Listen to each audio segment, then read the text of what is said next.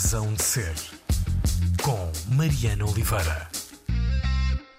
Hoje, na Razão de Ser, recebo a visita do Miguel Ribeiro, uh, diretor do festival uh, DOC Lisboa, que regressa já daqui uh, por pouco mais de 10 dias, 19 a 29 de outubro. É fácil memorizar estas datas, não é? 9, 9, 19, 29. o Miguel Ribeiro faz parte da família DOC Lisboa há muito, há muito tempo, mas há coisa de 3 anos passou a sentar-se no lugar do condutor, primeiro numa condução dividida, numa direção partilhada, e desde o ano passado passando a assumir sozinho, embora de certeza sempre acompanhado, as despesas do cargo de, de diretor. Tudo isto se passou nos uh, breves 31 anos do, do Miguel Ribeiro, cuja história vamos querer ir conhecendo ao longo ao longo desta conversa. Olá, Miguel, e obrigada por vir. Uh, Olá, muito obrigado pelo convite.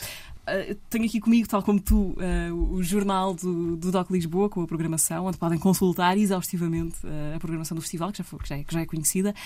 Quando estas breves folhinhas carregadas de, do trabalho do último ano, imagino eu, vão para a impressão, é o momento em que tu respiras fundo e pensas, ok, o principal já está, ou o principal ainda, ainda está para vir? O principal ainda está para vir. Quando estas folhinhas com 250 filmes vão para a gráfica, os filmes ainda não estão em Lisboa, então ah. ainda há, os filmes ainda não estão em Lisboa, os convidados ainda não estão em Lisboa, uh, o público ainda não está nas salas, então ainda há muito trabalho pela frente, é nesse trabalho que estamos agora, mas pelo menos já sabemos que o programa vai ser forte e uhum. que o uhum. programa vai, vai mobilizar muita gente, esperamos nós. Já que falas da chegada dos filmes, isso é o quê? Há, uh, fisicamente?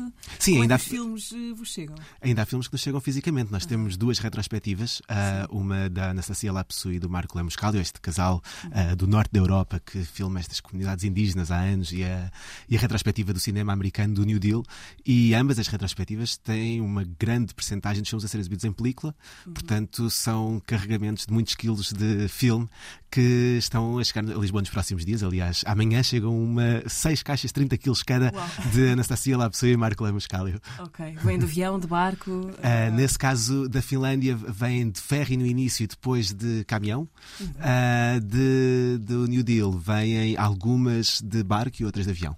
Mm-hmm. Ok, nunca tinha pensado nesse caminho dos filmes. Uh, é uma grande ansiedade quando os filmes estão em trânsito. E depois, quando, quando, quando chegam, verificar se está tudo. Uhum. Se chegaram bem, né? se chegaram bem. Se chegaram bem, se, bom, eles vêm muito bem acomodados, mas sim, mas, sim verificar sobretudo que vieram todos, sim. que é sempre a, okay. a, maior atenção, se falta algum. Okay. Se não venham enganados, já aconteceu. Uh, arquivos enviarem outro filme. E nesse caso, acomoda-se o erro Nesse caso, tentamos arranjar um, um, avião que nos traga o filme ah. verdadeiro. ok, estes filmes depois vão regressar para casa, não é? Claro, okay, claro, claro. Sim, no, antigamente, ou seja, no início, aliás, quando eu comecei a trabalhar no Doc Lisboa, portanto não assim tão antigamente, há 10 anos, quase todas as cópias do festival eram cópias físicas, então ainda havia muito esta, os filmes em trânsito, ou seja, se um filme tivesse a ter muito sucesso e tivesse a passar por muitos festivais, havia uma organização muito direta entre. Uhum. Podia haver máximo três dias de intervalo entre uma projeção numa cidade e noutra Sim. e os filmes ir muito rápido de um lado para o outro. Okay. É quase uma digressão, não é? Uhum. Uh... É mesmo a digressão dos filmes. Vai o filme e vai a pessoa e o realizador uh, atrás também. Uh, bom, é sempre, é, sempre, é sempre bom pedirmos ajuda aos números. Eles não, eles não contam a história toda, mas contam, enfim, uma parte. Já falaste disso mesmo agora. Este ano o DOC exibe 250 filmes, 42 países, entre eles 35 estreias uh, mundiais. Uhum. Queres falar eh, da abertura e do encerramento? São sempre dois faróis importantes claro, claro. para nos orientarmos no desbravar da programação, que é grande. Wang Bing para abrir e Leonor Teles para fechar. Uhum. E abrir com o Wang Bing, com este filme do Wang Bing, para nós é mesmo uma grande alegria. O Wang Bing tem uma história engraçada com, com o Doc Lisboa, uhum. que é. Realizador chinês? Sim. E a, o primeiro, e realizador chinês, que tem sido muito exibido no Doc Lisboa, uh, o festival mostrou quase toda a sua obra e hoje em dia também já vários filmes dele estreiam nas salas, o que é uma alegria, porque sentimos de alguma forma somos parte uhum. deste movimento de, de, se ver mais e de se conhecer melhor uh, o cinema do, do Wang Bing. E há uma coincidência engraçada que é a primeira edição do Doc Lisboa, dela saiu vencedor um filme de 3 horas deste realizador chinês, do Wang Bing, okay. uh, que era um filme que hoje em dia já nem existe, porque era a primeira parte daquele que veio mais tarde a ser o seu primeiro filme. Uhum. Uh, portanto, ele apresentou uma parte uh, em alguns festivais, poucos, em Lisboa, nesta primeira edição deste festival pequenino, que era o Doc Lisboa. Que estava a começar. Que estava a começar com uma sala apenas, era o CCB. O filme saiu vencedor e foi, com, e foi com parte desse. Ele fala disso muitas vezes, que foi com parte desse dinheiro que ele conseguiu finalizar a, a, sua primeira obra, que é um filme de 9 horas, este era só 3. Uh, e a partir daí uh, vimos caminhando em conjunto crescendo em conjunto e, e, e então há aqui uma proximidade muito grande. Então, finalmente, uh, abrir o festival com um filme do Wang Bing, que se proporciona a isso, porque, também por questões práticas, os filmes do Wang Bing são geralmente muito longos, uh, e quem tenha curiosidade em descobrir, esta é uma grande oportunidade para entrar na obra uh, deste cineasta, que faz filmes muito longos e agora fez um filme de 60 minutos, uh, e que, portanto, nos permite mostrá-lo neste momento do festival, que é a abertura, e que é um filme muito, muito terno, é um filme que, mas, terno, mas também duro. é um filme com este compositor chinês também, Wang Xilin, que uh, foi que criou durante muitos anos, ele tem mais de 80 anos uh, e tem vindo a, a, a compor música, sempre, mas com num, dentro de um sistema político social uh, de grande repressão na China. E então foi a partir da música, de uma música um, que não tem vozes, mas que é muito forte e que é muito mobilizadora do, do corpo e das sensações, uhum. que o Wang Xilin se propôs a criar um, uma forma artística que comentasse uh, a vivência na, na China. E neste filme, uh, este compositor está sozinho, nu, na Ópera de Paris, uh, onde vai mapeando o espaço e nos vai contando a história da sua vida, a história de criação neste contexto social da China. Portanto, também fala sobre a China e sobre estes regimes autoritários que, que ainda perduram. E vamos ouvindo também a sua música num movimento muito mágico em que às vezes a, a música se confunde com a própria voz de, de Wang Xilin. É mesmo um filme a descobrir uhum. uh, e que abre muitas portas para, para, esta, para estas pontes de confluência entre diferentes formas artísticas, que é algo que nos interessa muito ao longo de todo o programa. Uhum. O filme chama-se chama Man in Black. Man in Black. E o compositor, o Wang Xilin, vai, vai cá estar? O Wang Xilin vai, estar, vai cá estar. Infelizmente o Wang Bing não, não vai poder estar, uhum. mas vem o Wang Xilin. Eu tive a oportunidade, na, na, o filme estreou em Cannes, uhum. e eu estava na sessão de estreia mundial do filme, em que o Wang Xilin apresentou o, apresentou o filme, e o Wang Xilin só fala mandarim. Uh, tinha um tradutor ao lado, tal como aqui também terá uma tradutora. E o senhor de 80 e tal Sim, mas tem uma força. Eh, eu tenho. Eh, eu lembro-me das coisas que ele, que ele disse pela tradução, mas lembro-me sobretudo da forma uh, agitada e uhum. contundente com que ele dizia cada palavra em mandarim, que eu não percebia uma palavra, mas estava lá tudo. Uh, e isso, isso foi mesmo muito forte. Portanto, a presença do Angelino vai, é certamente também um momento muito uh, relevante dessa, dessa abertura, que acontecerá no dia 19 de outubro, às 21 horas, no Cinema São Jorge. Uhum. Uns dias depois, 10 dias depois, fecham a porta com o Leonor Teles. Sim, e a Leonor Teles que, que faz esta sua primeira obra de ficção, que pronto, o Doc Lisboa eh, vem quebrando muito estes, esta, estas lógicas de o que é, que é, é um documentário, uh, mas certamente este filme de, de, ficção é também um grande documento e um importante documento sobre uh, a vida hoje em Lisboa, uma cidade que é lugar de encontros entre pessoas de muitos lugares, uh, mas que também é um lugar duro e difícil de, por várias questões, a questão da habitação, a questão do trabalho, a questão da precariedade. E tudo isto está num filme muito terno, muito romântico até, uh, mas também muito assertivo em relação a, a, a, uma, a uma Lisboa que não é um lugar fácil, mas que é um lugar que também pode ser apaixonante e que é complexo. E acreditamos que é um filme que, que traz que abre mesmo uma conversa sobre a Lisboa que, que estamos a viver e que, nos, e que, nos, mobiliza também e que trazemos no nome Doc Lisboa. Sim. Aliás, a própria Leonor Teles, ela contou isso já. O filme chama-se Ban, que quer dizer casa em, em tailandês. E ela própria, durante o processo de rodagem, ficou sem casa, não é? Aquela a situação clássica, o senhor telefonou-lhe a dizer que, que, tinha de deixar a casa dentro de, uhum. de pouquíssimo tempo. Portanto, há essa coincidência. Claro. Muito sim, e que, e que o trabalho. realidade e ficção também. Sim, sim, totalmente. E é nesse sentido que digo que o filme tem esse lado de documentar um momento da vida desta cidade uhum. e de também, e também trazer eh, vozes e perspectivas que são textos escritos, mas que são muito. são, são, são muito. são muito comoventes em alguns momentos uh, sobre, sobre aquilo que é a vida hoje em dia nesta cidade. E também sem, e, e sendo também sincero em relação a um, a um, conjunto de afetos que também se desenrolam nesta cidade, que é, que é isso que é muito forte no filme, que é não, não, não ser apenas um um, um, encarar de, deste, deste momento pelas pelos seus lados negativos, mas também reconhecendo que neste movimento há coisas que acontecem que são difíceis de, de, de pôr tudo no mesmo, no mesmo saco, não é? Uh, bom, entre a abertura e o encerramento há tudo o que está no meio, espalhado por várias secções, as competições nacional e internacional, a secção Riscos, Heartbeat, da Terra à Lua, Verdes Anos, duas retrospectivas, como já disseste, uma na Cinemateca, dedicada ao documentário uh, nos conturbados anos 30 da América do New Deal, e outra dedicada ao trabalho desses dois cineastas que, que me vais ajudar a perceber quem são, a, a uhum. Anastácia Lapsu e o Marco, Le, Marco Lemuscálio. uh, que fizeram um extenso trabalho sobre os povos indígenas do, do Norte, é isso? Uhum. Sim, uh, o, a história deles é engraçada. O Marco Lemos Cálio, antes de, antes de ser cineasta, uhum. uh, era um, engenheiro florestal, digamos assim. Okay. Trabalhava com um grupo no, na floresta finlandesa a identificar formas de uh, preservar espécies, uh, botânicas, fauna, e, e, então ele começou a utilizar a câmara de filmar como uma forma de de filmar uh, formas de, de, fazer melhor, para, para ensinar outros uh, engenheiros florestais.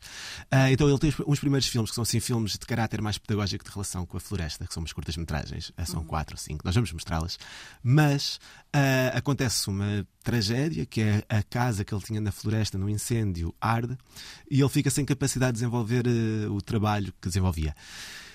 E então faz um primeiro filme com, muito, com algum material que já tinha filmado, de bosques e de animais, mas também, com, mas também criando uma ficção e, e começa mesmo a pensar uma nova Para mim, isto foi muito surpreendente no trabalho deles, que eu também não conhecia até o momento em que começámos a, a, a à procura de cineastas eh, do norte, do norte, porque nos apetecia fazer uma, uma retrospectiva que olhasse para, outras, para outros imaginários e territórios que não temos trabalhado. Uhum.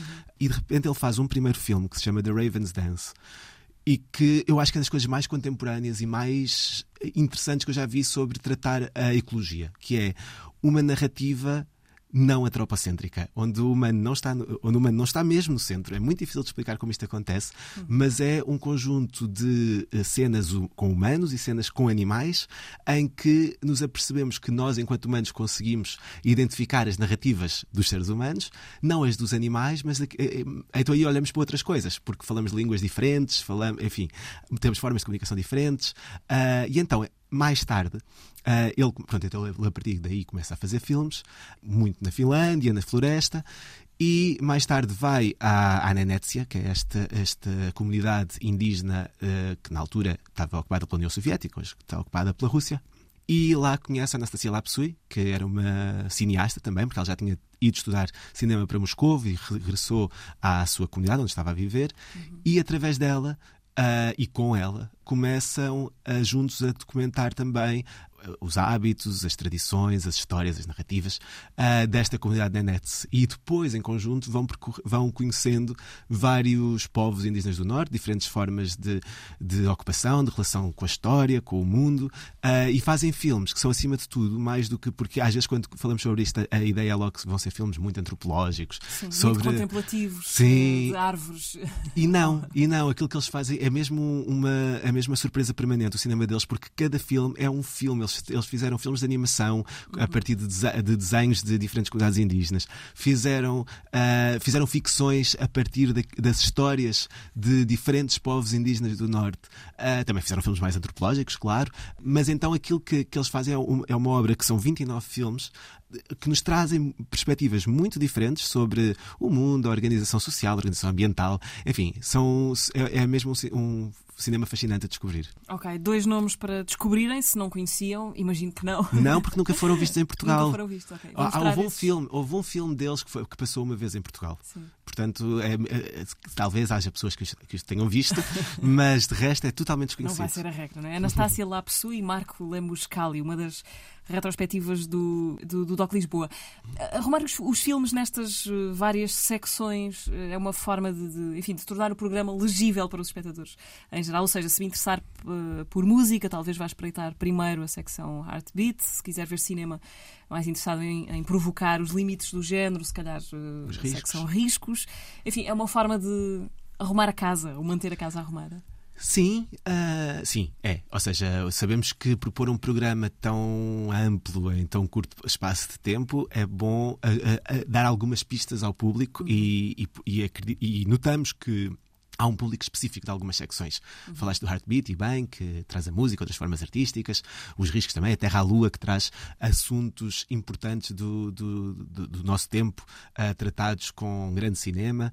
Uh, mas aquilo que eu, que, eu, que eu faço o desafio é que para além das secções que são assim mais imediatas, que descubram, outras, que descubram também outras secções, porque, por exemplo, a questão da música vai estar, está presente, está, está presente nos riscos, está presente na Terra à Lua de outras formas.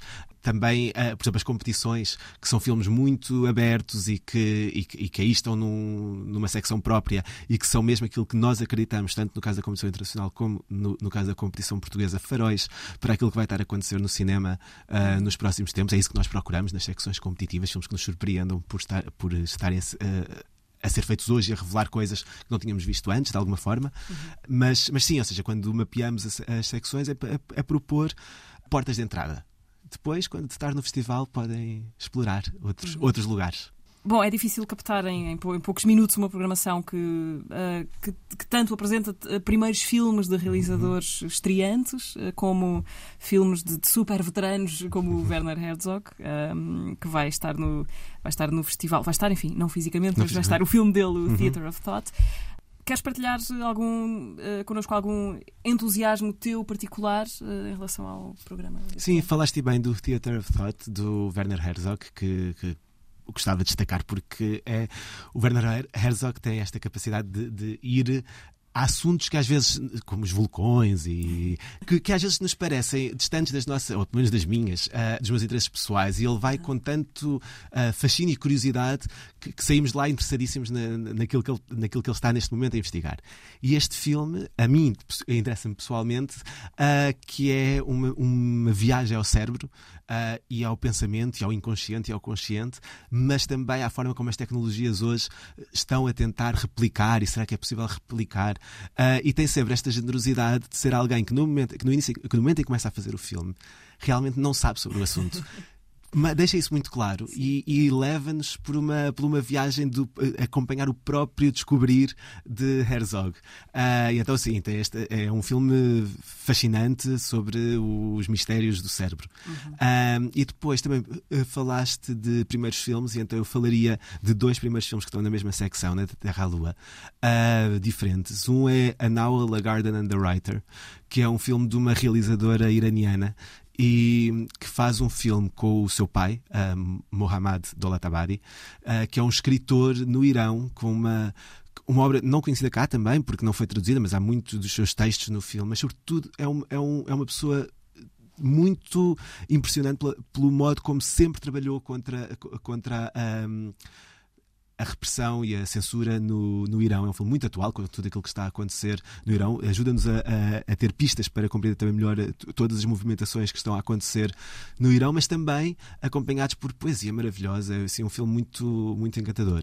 Uhum. Uh, e um outro, também uma primeira obra, esta do Brasil, uh, A Câmara que é um, um filme que acompanha uh, o dia a dia na Câmara dos Deputados no Brasil nos últimos tempos da, do governo do Bolsonaro, uhum. de, sobretudo com quatro mulheres deputadas uh, brasileiras de diferentes esquadrões políticos e, e, olha a forma da organização da, da, da política Uh, às vezes com sentido humor, outras vezes num sentido aterrador, uh, mas, mas que, é, que é mesmo uma entrada, sabe, quem gosta de VIP, uh, descobre ali mesmo uma coisa da forma de, dos meandros da, da, da, política brasileira, mas que é um pouco, mas que encontramos que é semelhante um pouco em todos os é lugares. Uma forma, né? Comum. Exato. E, e também, e, e, depois também dizer que ainda por cima vemos ali uma coisa que, que é muito premonitória de, esperemos que não seja catastrófico, mas que é, mas que é premonitório, que é que uh, passa-se neste lugar onde, de facto, não houve uma alteração de, dos poderes no Brasil. Ou seja, a Câmara dos Deputados continua a ser uh, governada pelo, pelo, a ter uma maioria dos deputados do, do partido de Jair Bolsonaro. Então é, é também um filme que, que, que mostra um, um, lado complexo da política brasileira que não, que não está resolvido ainda. A questão do, do, do género, Miguel, do, género, do, do documentário, atormenta-te muito enquanto programador, ou seja, eh, enfim, cinema documental é cinema com ligação ao real, mas se começamos a perguntar o que isso é e onde é que acaba a realidade e começa a ficção e quanto de, eh, de uma e de outra é que pode existir para, para, para que possamos chamar documentário um filme. Eh, enfim, se vamos por aí mais rapidamente, acabamos a fazer uma tese de doutoramento do que a ver um filme. É? Exato. Um, estas discussões formais interessam-te ou em que medida é que te interessam? Interessar interessam-me e, e, sobretudo, interessa-me pensar qual é o limite não é? de, de o que é um documentário, o que é uma ficção. Um, efetivamente, uh, o, o Doc Lisboa é um festival documentário, ou seja, é um festival onde mostramos filmes, onde o ponto de partida, o meio de ação uh, de, dos realizadores e realizadoras que apresentam filmes uh, no festival tem a ver com uma reflexão sobre o, sobre o seu tempo, tem a ver com filmar o mundo à sua volta. Uh, portanto, esta, esta gênese do, do documentário está por toda a programação do festival. E são realmente filmes sobre o nosso, o nosso tempo. Agora, muitas vezes, naturalmente, para, para falar sobre o nosso tempo, por exemplo, aquilo que falávamos há pouco do, do filme da Leonor Teles, uhum. é um filme que uh, o documentário também é de, esta, este ato de pegar numa câmara para, para trazer a nossa, a, a nosso, o nosso universo, o nosso tempo, etc. Então, para chegar uh, a esse mundo, o cinema tem muitas ferramentas. Uma delas é a encenação, o escrever diálogos, o, o chamar atores, para, para criar uma obra que de facto seja um, um objeto de reflexão da perspectiva deste, deste autor. Uh, então, quando o cinema documental o faz, acho muito legítimo e estamos Val, muito. Está a valer. Está a valer e, e, e, sobretudo, tentamos também se, se, que, eh, que o DOC Lisboa, ao propor-se como um espaço de celebração do nosso tempo, mas também de pensamento crítico sobre, sobre o que se passa à nossa volta. Uh, enquanto uh, neste mapeamento que não sejam as ficções que, no, que, que o, o facto de um filme de repente enverdar por uma linha ficcional, quando na verdade já nos mobilizou para, para esse aspecto que é o que é importante e central na programação do festival, que seja a ficção a, a desmobilizar-nos de mostrar um filme. Um, antes de irmos à música, vamos à festa, não é? Vai haver em breve, dia 14 uhum. deste mês, eh, uma espécie de antecipação festiva do DOC Lisboa. Sim, uh, é a segunda vez que vamos fazer uma, uma festa de antecipação diurna, uhum. uh, que será um dia inteiro na, ali no Jardim de Santa Clara, o jardim de, ao pé da Feira da Ladra.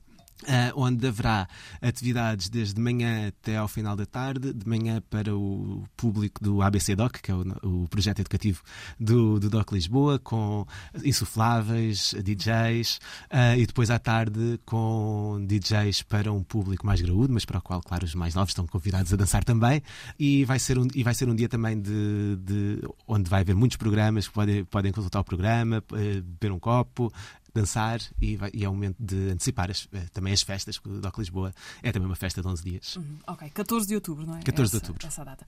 Vamos à música, a primeira que tu escolheste uh, para ouvirmos uh, nesta conversa. A, a, música é também uma arte muito cara ao DOC Lisboa, como já falámos. Queres ouvir os Yes e a canção Owner of a Lonely Heart? O que é que tens a ver com esta música? O que é que esta música tem, tem a ver contigo?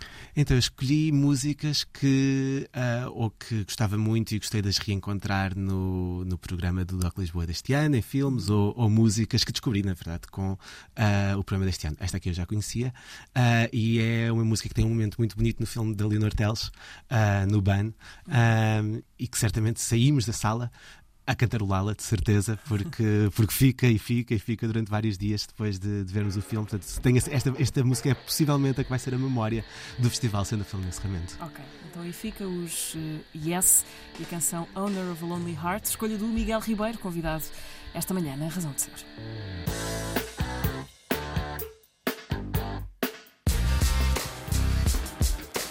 Razão de Ser o Coração Solitário dos Yes foi uma sugestão do Miguel Ribeiro, porque aparece no filme da Leonor Teles, Ban, que vai encerrar o Doc Lisboa.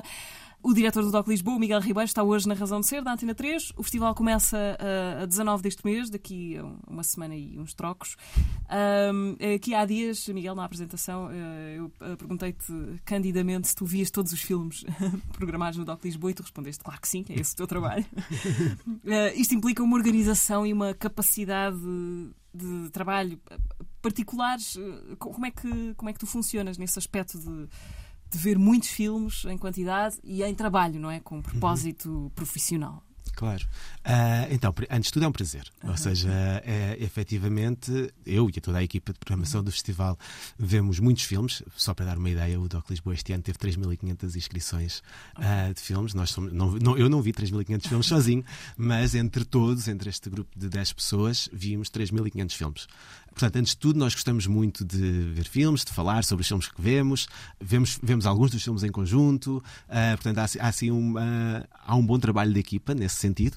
Uh, e há muitas horas, uh, às vezes é, há dias melhores do que outros nesse processo. Sim. Uh, que sim. Mas há muitas horas, há muitas noites, há muitos fins de semana passados a, a ver filmes para, para montar o programa.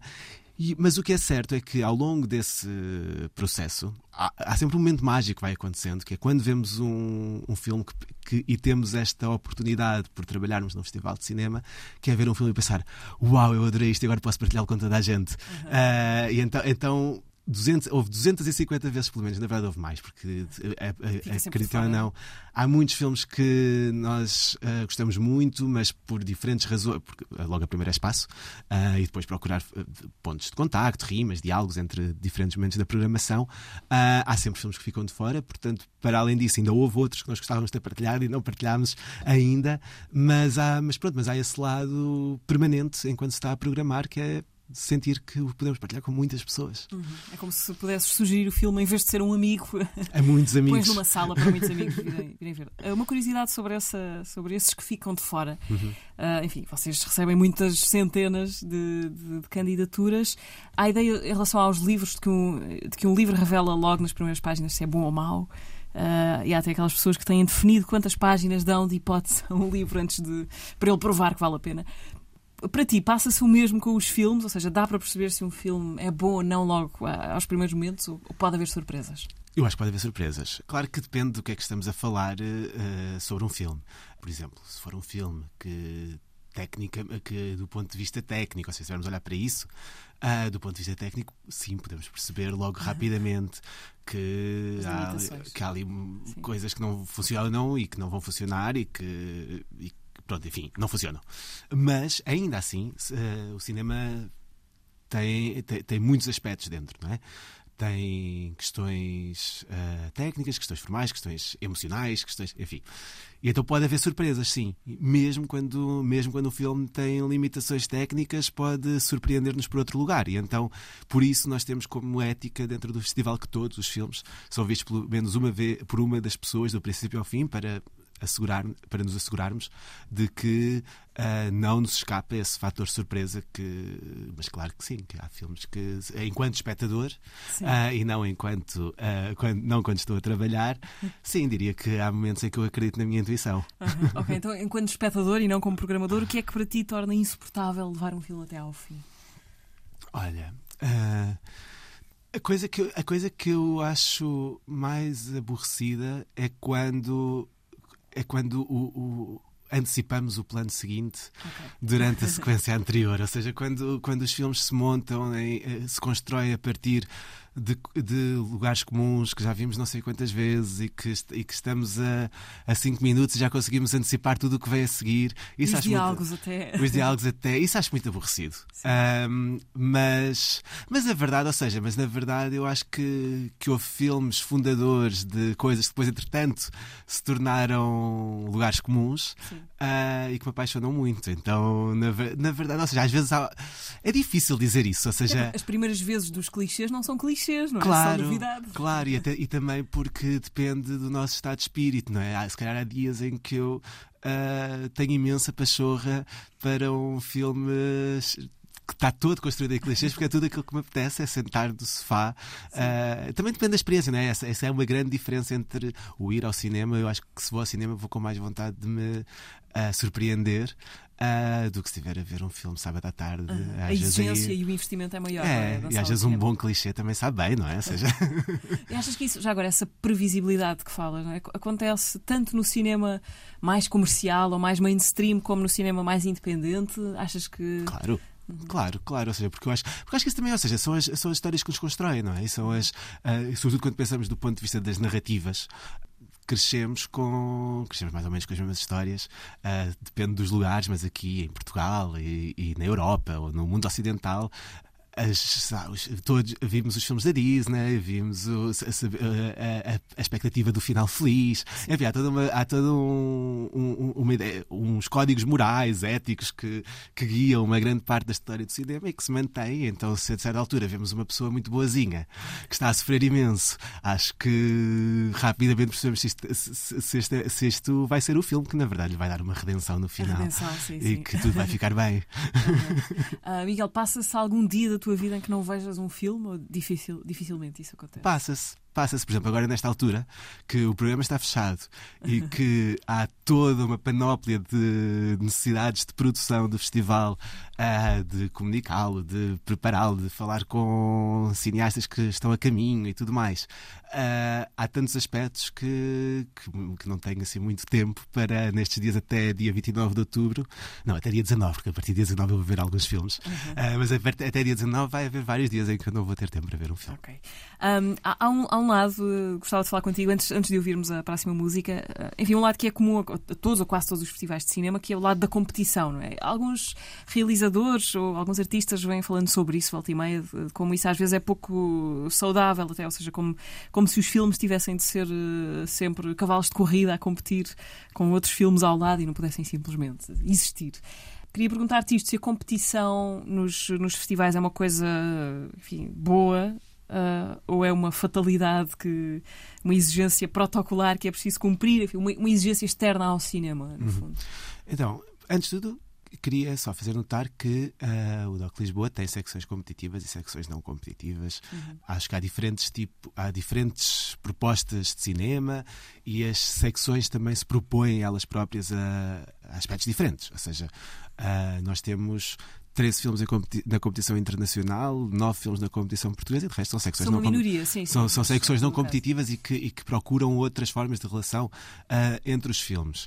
Uh, as competições, eu gosto de acreditar que não são esses lugares agressivos entre cineastas, e, até porque os filmes já estão feitos. Ou seja, isso nisso tem, uma, tem um lado diferente de, por exemplo, uma competição de artes performativas ou de dança ou de desporto, uhum. em que há uma pressão na hora. Enfim, aqui estamos a falar com filmes que estão terminados e que estão a ser, e que estão a ser mostrados e que estão a ser destacados, é verdade.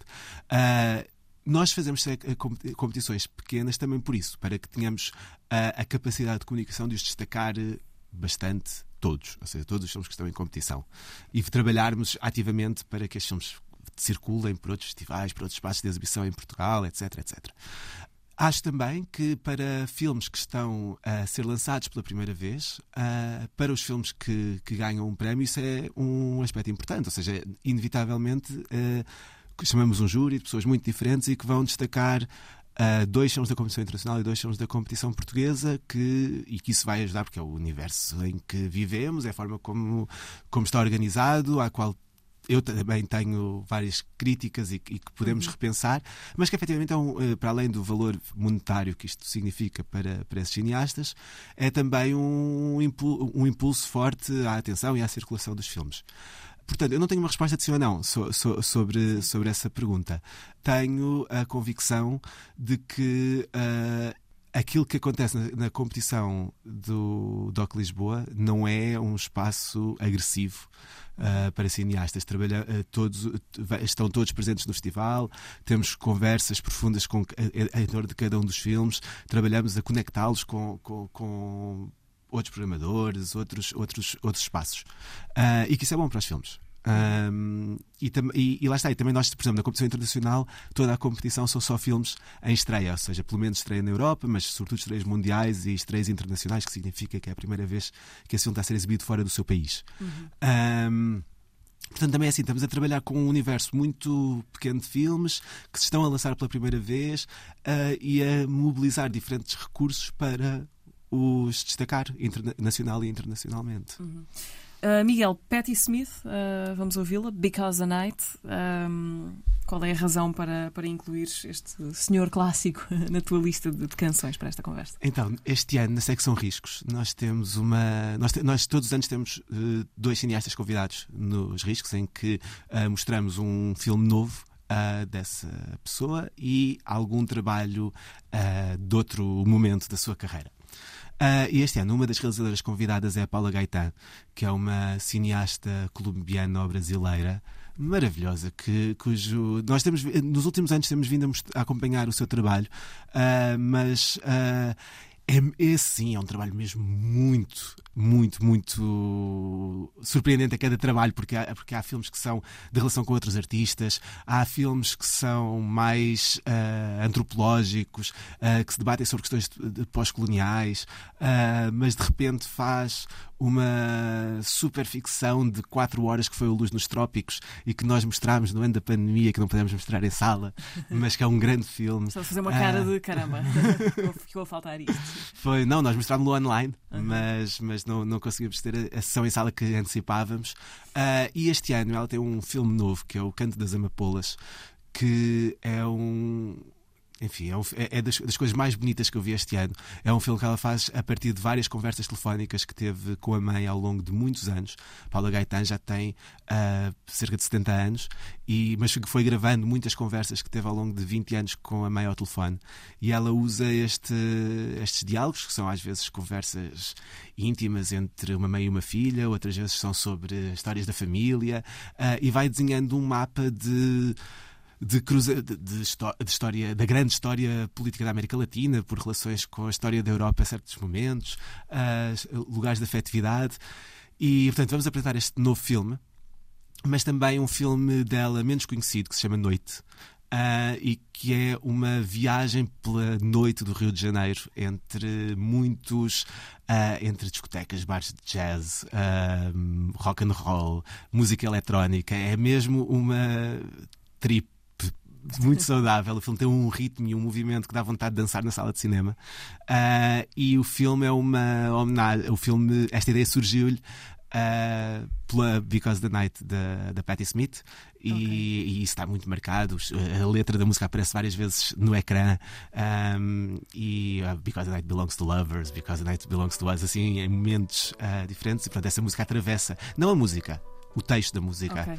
Uh, mas, mas o ritmo da música, essa uh, ode à, à noite, é a base deste filme. Ok, então deixamos que a Because the Night atravesse também esta conversa com o Miguel Ribeiro, o diretor do Doc Lisboa.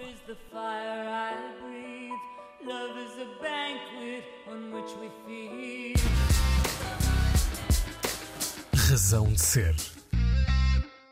Because the Night, uh, because o Miguel Ribeiro escolheu a Patti Smith para ouvir esta manhã, aqui na Razão de Ser, na Antena 3. Um, Miguel, a tua, a tua vida como diretor do DOC Lisboa é só a ponta do iceberg da tua ligação ao DOC Lisboa. Há muito mais para trás. Gostava de, de, perceber, nesta parte final da conversa, como é que a tua vida se cruza ou se começa a cruzar com este festival de que, entretanto, te tornaste diretor. É verdade. Então, uh, eu comecei a ir pontualmente a sessões do DOC Lisboa em 2009, mas... 2009 terias os teus 17, 18? 17 anos, tinha, uhum. portanto eu cresci uh, em Belas, ali na linha de Sintra, e em 2009 comecei a estudar todos os dias em Lisboa, porque vim, eh, fui estudar para a FCSH, eh, estudar Ciências da Comunicação, uhum. e o DOC Lisboa era logo no início do ano, estava entusiasmadíssimo de estar uh, todos os dias no centro da cidade, podia ir mais ao cinema, podia descobrir novos filmes. Então em 2009 fui várias, a várias uh, sessões do festival como espectador.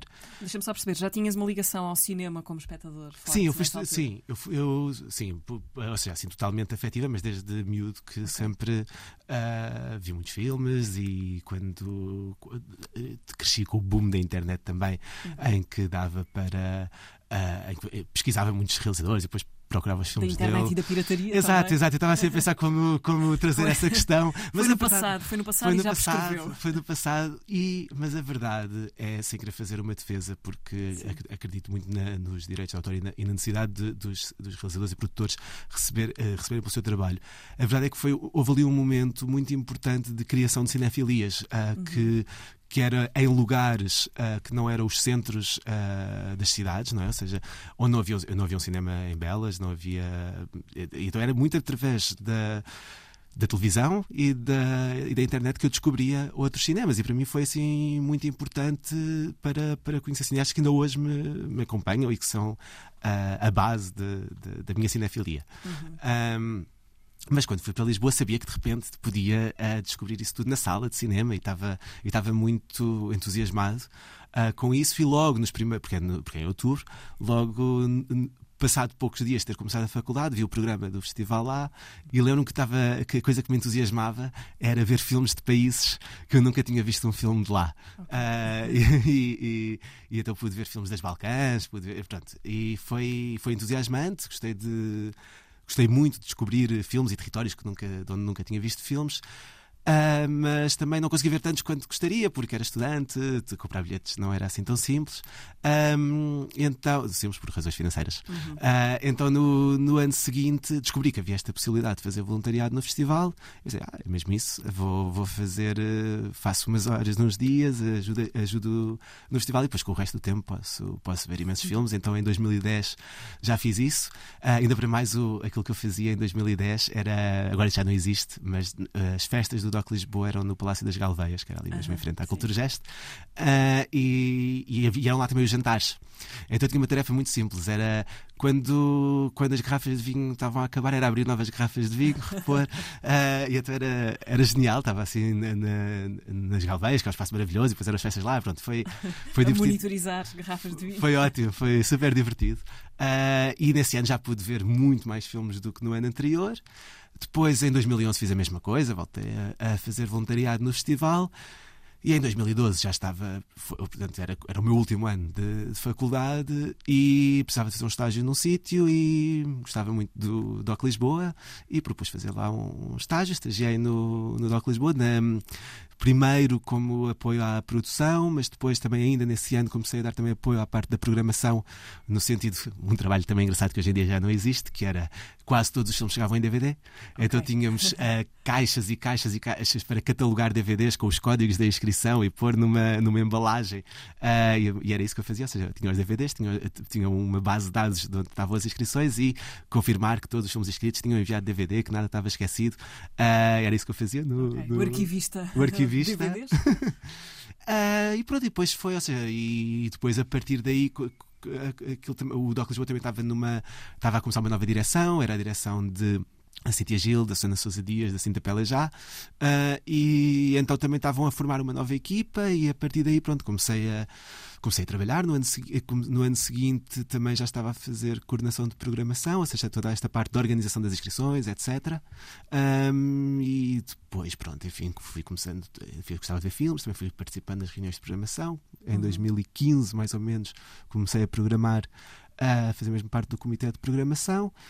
E pronto, e depois e por aí uh, adiante. por aí adiante. Mas, mas sim, mas a verdade é que o DOC Lisboa tem, e, e no ano passado, que, que, fizemos 20 anos uh, de festival, pensei muito nisso, que é de repente uh, já, já estamos numa espécie de segunda geração de DOC Lisboa, em que é uma equipa que antes de trabalhar no festival foi espectadora do festival. Então há assim um, uma, uma uma experiência de espectadores antes de sermos, antes de, de trabalharmos no festival, que é, que é, engraçado. É a segunda geração, não de imigrantes, mas de.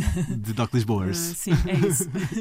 Depois, se pensarmos uh, quantitativamente, o Doc Lisboa já, já faz parte para aí um terço da tua vida, não é? Um pouco uhum. mais. Sim, sim, sim, não mesmo. Sim, sim. Uh, porque, sim, se, se contarmos as edições como espectadores, de 2009, quer dizer que eu fiz 12 edições e o Doc Lisboa, sim, uhum. eu tenho 31, portanto, sim, é mais de um terço. Mais, mais coisa, menos Uau, coisa, vamos não tinha pensado nisso. Olha, qual, qual é a tua primeira uh, memória uh, cinematográfica? Ou seja, se tu vasculhares aí nos teus arquivos mentais, qual é o frame mais antigo que está guardado na, na tua memória. Pode ser o Bambi, sei lá. Sim, sim, sim, sim. sim. Não, olha, eu tenho a, a minha primeira memória uh, no cinema. Eu não sei se é real ou não. Uh, é na Pequena Sereia e é a Úrsula. Uh, Lembro-me de ter medo da Úrsula numa sala de cinema e de ter ido ver com a minha avó okay. e, de, e lembro-me dessa sensação de medo. Mas eu, não tenho, mas eu não tenho a memória de ser a primeira vez que eu estou. No, ou seja, quando eu remeto para essa memória, não me é evidente que é a primeira vez que eu estou na sala de cinema. Uhum. Uh, mas é assim uma espécie. Mas, eu, mas quando eu tento identificar, essa é sem dúvida a mais antiga. E depois, mas essa eu acho mesmo que não é a primeira, lembro-me de ter ido ver os Flintstones Viva Rock Vegas, que odiei, porque foi a primeira experiência a ver um filme que não era em desenhos animados na okay. sala e achei aborrecidíssimo. uh, desde aí eu tive durante pá, um ano, eu, nisso eu tinha pá, seis, sete anos, e durante mais um ano eu dizia que nunca ia querer ver um filme que, que não fosse seca. com desenhos animados. Uhum. Uh, portanto, sim, eu acho que são essas duas. Mas já havia muito, mas eu já havia muito cinema em casa, VHS. Um, e então, assim, o primeiro, primeiro não, não sei identificar. Mas era certamente da Disney. Ok, mas ficamos com a Pequena Sereia, que É. é uma, uma ótima imagem. Esse teu, esse teu gosto pelo- cinema ah, foi-te incutido por alguém próximo ou foi uma coisa tua que tu foste, enfim, ah, que descobriste em ti, que foste autoalimentando? Então, não sei, não sei identificar eh, exatamente. eh, As influências são sempre muitas, não é? Mas eu acho que. eh, Há uma história engraçada que eu tenho com a minha avó, quando era. Eu cresci muito com a minha avó. E havia um hábito que nós tínhamos, que era eu gosta- eu gostava muito de ver desenhos animados na televisão, ah, só que a minha avó achava péssimos todos os desenhos animados que davam na televisão. Então nós fazíamos um pacto, que era por cada tempo que eu decidisse ver desenhos animados na televisão, depois tinha que ver um filme que ela considerasse ah, bom. E então era do género, eu podia até ficar uma hora e meia hoje, mas então depois era mesmo um filme completo que, que, que- que teria que ver com ela. Ela, E, a tua avó gostava de cinema. Sim, muito. Ahm, e então, e- mas na verdade, am- na altura eu achava chatíssimo aquilo que eu tinha que ver com ela. Se- Mas, enfim, digamos que a minha avó também não tinha muitos, não, não adaptava muito ao contexto da minha idade. Eu tinha sete anos e ela estava-me a mostrar Visconti e coisas assim. Ah, mas, mas eu acho que de alguma forma isso formou, sem eu notar na altura, porque eu sei que achava chatíssimo aquilo que ela, que ela me mostrava. Hoje em dia há muitos filmes ali que eu já revi e que adoro e que, e que na verdade também fazem parte de memórias de infância, afetivas e tudo mais. Ah, então acho que isso de alguma acho que isso teve muita influência no- na, na minha relação com o cinema. Mas eu também acho que tinha a ver com uma certa hum, curiosidade, porque quando porque rapidamente já eh, lá está com a internet e tudo mais. Com 10 anos eu comecei. Bom, mas isso também lá está, tem a ver com, com os nossos interesses, mas com 10 anos eu comecei a, a gostar imenso de fóruns de cinema e tudo mais, e então a entrar a, a- os IMDBs e tudo mais. Ah, e, e a ideia de ver muitos filmes e, e, e pontuá-los e tudo mais, seja, isso fez parte da minha adolescência, então isso também se transformou quase um jogo, não é? Ou seja, descobri um realizador, ah, agora eu quero conseguir ver tudo desta, desta pessoa. Ahm, então pronto, então houve esse, houve esse lado formador. Isso dá muito que pensar, não é? Essas sementes que se plantam e que não dão frutos imediatos, enfim, porque é uma criança aborrecida a não querer ver Visconti, mas que depois, mais tarde, enfim, Sim. brotam em diretores do, do Doc Lisboa. Estás nos teus verdes anos, Miguel? Ah, não sei, acho que agora estou com 31, então não sei, estou se calhar numa crise de idade. Não, não estou. Ok. Ah, não, acho que sim, acho que acho que estou. Sobretudo, acho que sim, a resposta é sim. Pronto. Uh, para fechar, uh, deixámos para o fim a canção que podia, que podia fazer a passagem desta conversa para uma festa de fim de noite, uh, depois de um, de um dia no Doc Lisboa. Uh, e Irra de Perra, é assim? Obey My Orders, é a canção que vamos ouvir. Uh, porquê, Miguel? Então, Irra de Perra é uma artista trans-chilena, foi uma artista trans-chilena que é, vão ouvir aqui, é genial. Ah, ela, se pesquisarem na internet e virem ah, imagens dela, ainda mais ah, genial é. E que eu não conhecia e acho que não é, que não, não é conhecida fora do Chile, mas descobri através de um filme que mostramos este ano no, no Doc Lisboa, que se chama So Filthy and So Happy, ah, que é um filme feito por um amigo e, e e que- e artista que também era próximo da Irra de Perra e que, e que foi acompanhando em várias, porque ela era eh, DJ, performer, ativista, e, foi e, foi, e filmou em muitos contextos públicos, íntimos, e faz um filme muito, muito, muito bonito após a, a morte de, de Irra de Perra, que, que é este, que tem um título maravilhoso também, So Filthy and So Happy. Irra de Perra, a escolha do Miguel Ribeiro. Miguel, muito obrigada por teres vindo Obrigado, eu. à Antena 13 e à Razão de Ser. Miguel Ribeiro, diretor do DOC Lisboa, veio à Razão de Ser nas vésperas de começar a edição 21 do festival. Vai ser de 19 a 29 deste mês, entre a Culturgest, Cinemateca, eh, Cinema São Jorge e Cinema Ideal. Não me faltou nenhum, Isso. pois não? Ok, a sugestão é que vão começando a sublinhar a programação, que é longa. Eh, a Razão de Ser fica disponível em podcast e também no RTP Play. Boa tarde e bom fim de semana.